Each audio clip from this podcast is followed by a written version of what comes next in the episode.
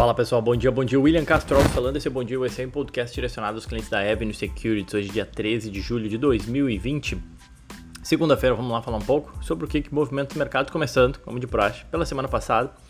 É, e chamando a atenção para o seguinte: no e-mail dessa semana, que é enviado para todos os clientes da Avenue, chamado Avenue News, eu uh, abordo um pouco esse tema que dominou a semana passada que é a diferença de performance entre as empresas de tecnologia e o, Nas, uh, e o Nasdaq, né, de forma agregada, vis-a-vis -vis o resto do mercado. Vale a pena conferir. Não é de hoje, obviamente, né, a gente já vem vendo há algum tempo, alguns anos, eu diria, uma performance relativa melhor, é verdade, dessas empresas de tecnologia. A gente fala, comenta um pouco mais a respeito uh, disso no e-mail dessa semana. No último dia da semana, ou seja, na sexta-feira passada, as coisas se inverteram um pouco. A gente viu o Dow Jones ser o melhor índice em termos de desempenho. Não foi realmente o dia das techs, mas sim das empresas de petróleo. A gente viu o XLE subindo 3,2%, as empresas financeiras XLF 3,4% e utilities subindo, XLU subindo 1,9%, é, materiais básicos XLB subindo 1,74% e a indústria XLI subindo 1,3%. Na ponta oposta, justamente o setor de tecnologia, XLK, ficou praticamente estável no dia e o setor de biotech, por exemplo, XBI, caindo 1%. Na sexta-feira, né, a gente viu uma alta de 1,44 no Dow Jones, que fechou a semana subindo 0,9.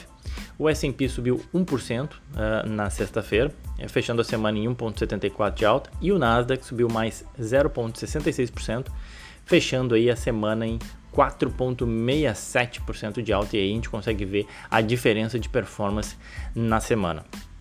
O que ajudou na sexta-feira foram as novidades a respeito do tratamento para Covid.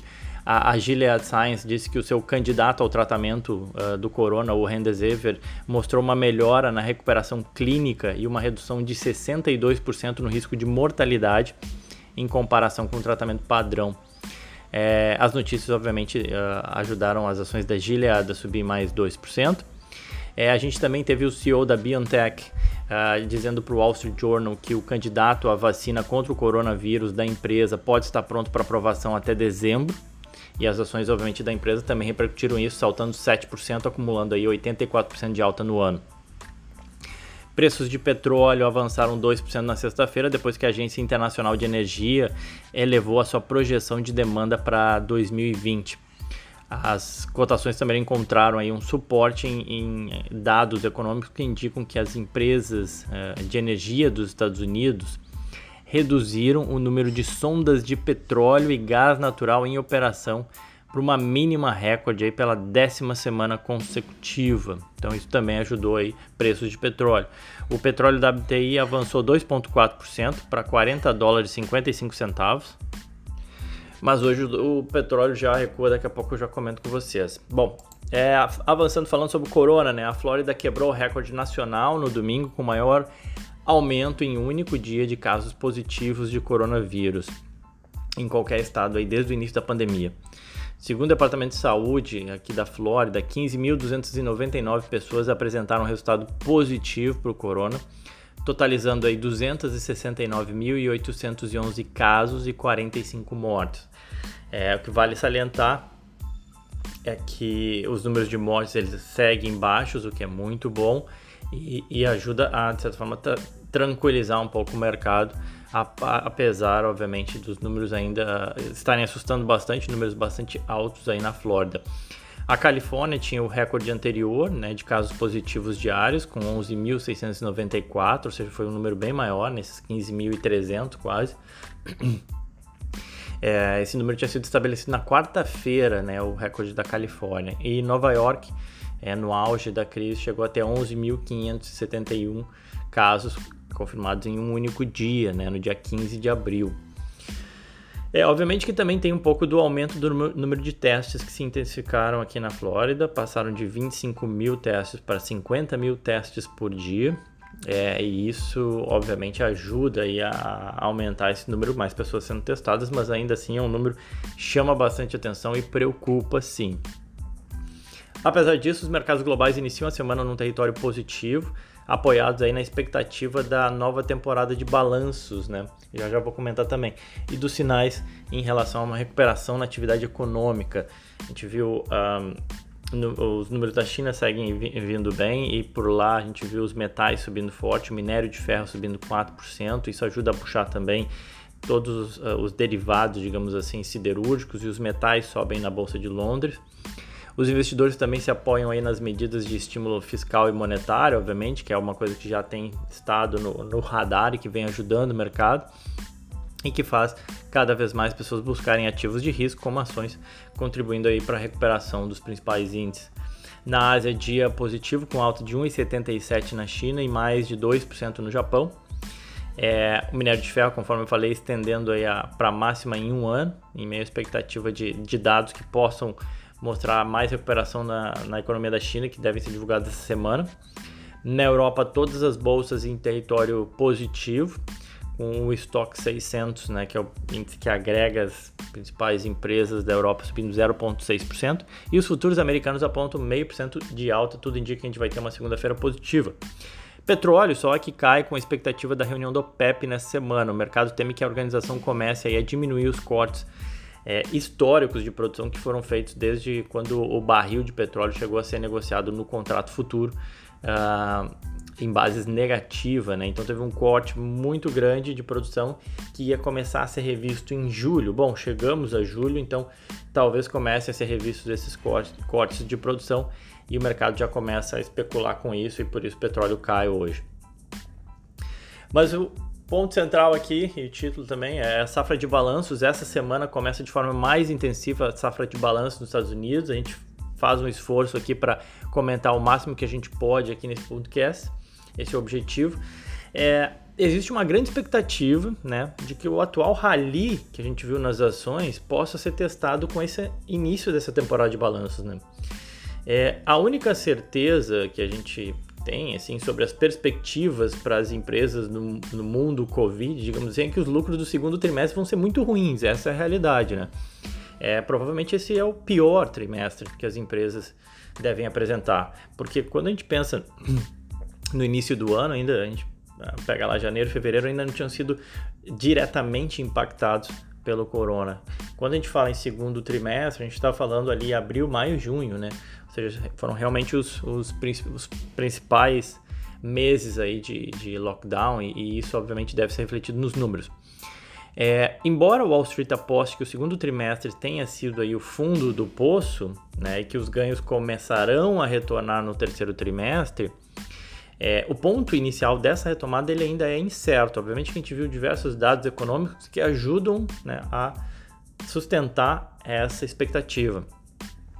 Mas na verdade, assim, mais do que os resultados que devem mostrar assim números muito ruins, o que realmente importa é a percepção das empresas acerca dos seus resultados né, e as suas perspectivas para o futuro ainda que em meio a esse cenário, obviamente, bastante nebuloso. Eu vou aqui comentar os principais nomes que divulgam seus números é, ainda essa semana. Hoje a gente começa com a PepsiCo, né, que, é, o qual se espera um lucro por ação de 1 dólar e 25 centavos, divulga hoje, o código da PepsiCo é PEP. É, na terça-feira começam aí sim os bancões, a gente tem JP Morgan, Citigroup, Wells Fargo, e também tem a empresa de companhia a, de aviação, de aviação né, a Delta Airlines. Na quarta-feira, a gente tem o Goldman Sachs, o PNC Financial, que é um banco aqui nos Estados Unidos, além do US Bank Corp, o qual o Warren Buffett tem ações. A gente também tem a United Healthcare, tá sendo divulgado na quarta. Na quinta-feira, a gente tem Bank of America, Morgan Stanley, além de Netflix, Johnson Johnson e a Abbott Labs, é uma das maiores empresas de laboratório aqui dos Estados Unidos. E na sexta-feira, para fechar a semana, a gente tem a BlackRock e State Street, ambas do setor financeiro, além da Honeywell. Os resultados dos bancos ele têm uma importância especial na medida em que as suas provisões para potenciais perdas em empréstimos ajudam o mercado a ler né, o quanto de notícias ruins em termos de quebra de empresa, risco de falência e por aí vai, ainda estão por vir. Então, ao fazer essas provisões, os bancos ajudam o mercado a ler, a dar essa indicação para o mercado. Fora isso, os bancos já haviam feito provisões gigantescas né, no trimestre passado, já antevendo, digamos assim, uma quebradeira geral. É, e não obstante, obviamente, com as altas em outros setores, o setor, o setor de bancos em, em si é, é, nunca esteve tão barato relativamente a outras empresas do, é, do S&P. E isso chama muita atenção e isso atrai ainda mais é, atenção para os resultados que vão ser divulgados essa semana. Eu tuitei um gráfico da Bloomberg que mostra exatamente isso, né? Quando a gente compara a relação preço-lucro das empresas do S&P com o preço-lucro é, dos bancos, né? Mostrando que os bancos nunca estiveram tão baratos, né? A última vez que foi visto assim foi em 2009, logo depois da crise, quando se imaginava uma falência generalizada de diversos bancos ou havia um receio muito grande com os bancos né? lá na crise de 2008. Então, comparativamente, os bancos nunca estiveram tão uh, com múltiplos tão baratos em relação ao, ao resto do setor, dos outros setores, perdão. E em relação setorial, né, falando ainda da safra de balanço, espera-se que ao todo aí, os 11 setores do S&P sofram um decrescimento de lucro, tá? Então ninguém imagina que vai ter crescimento de lucros em termos setoriais, obviamente que uma outra empresa sempre é possível. É, quem deve liderar as perdas é o setor de energia e a indústria, seguido aí do consumo discricionário, né, aquele consumo de maior valor agregado, e o setor financeiro também devem ser os setores que devem mostrar maior é, queda de lucros aí na comparação anual. Na ponta oposta, espera-se uma leve queda de lucros ali na, no setor de tecnologia da informação, que inclui Apple e Microsoft, e em serviços de comunicação que abrigam aí a Google e o Facebook. É, o setor onde se tem uma melhor expectativa de lucros é o setor de serviços públicos, que é aquele setor mais estável, né? Utilities, né? É, saneamento, energia, é, distribuição de energia, né? É, além, óbvio, de serviços como coleta de lixo e por aí vai. Outra tônica que a gente deve ver é o corte de custos e forte redução de investimentos. Isso também é outra tônica aí da safra de balanço que deve que começa essa semana. Bom, a gente vai comentando, eu vou comentando aí ao longo da semana os, os, uh, os balanços que vão saindo e, e, os highlights, as coisas mais importantes. Amanhã já comento aí de, de Pepsi. É, bom, saindo dos balanços, só rapidinho aqui comentar da Disney, código da Disney, DIS, né? As ações da Disney devem sofrer, né, com as notícias do, do corona fazendo spike aí na Flórida, subindo tão forte aqui na Flórida. É, a ideia é que os parques fossem abertos, eh, essa ideia né, de, dos parques sendo abertos agora, diante desse surto violento né, nesses últimos dias, provocou uma reação forte nas mídias sociais. A Disney preparou um, um comercial né, de 35 segundos no qual ela, ela reabre as portas né, e chama todos a visitarem os seus parques e tudo mais. É, e aí houve uma série de é, de sátiras, digamos assim, as críticas realmente começaram a se acumular bastante é, contra esse comercial. Mostra todas as pessoas de máscara, enfim, chamando, ah, pode vir, é, tudo seguro, tá tudo tranquilo, bem-vindo de volta a casa. Enfim, e aí tiveram críticas realmente é, que começaram a se acumular e por conta desse Disney Job Parks, né? Esse, esse comercial que foi esse pequeno vídeo que promoveu esse grande evento, um grande evento no Instagram o editor de negócios da CNN, o, o Alex uh, Benvist, disse que o, o filme, né, ele parece um filme de terror, né, parece o começo de um filme de terror. A internet obviamente concordou com isso e a gente teve uma chuva de, de memes aí ou edições com edições criativas, digamos assim, para esse vídeo no Twitter. É, a Disney não se pronunciou, né, mas as suas ações tendem a repercutir esse receio aí com o fechamento dos parques novamente, tá? Então vale a pena ficar de olho aí, cuidado com as ações da Disney. As ações da Disney ainda acumulam uma queda, ainda assim, de 17% no ano, não se recuperou frente às quedas do início do ano. Tá bom? Lembrando também, pessoal, amanhã a gente tem uma live.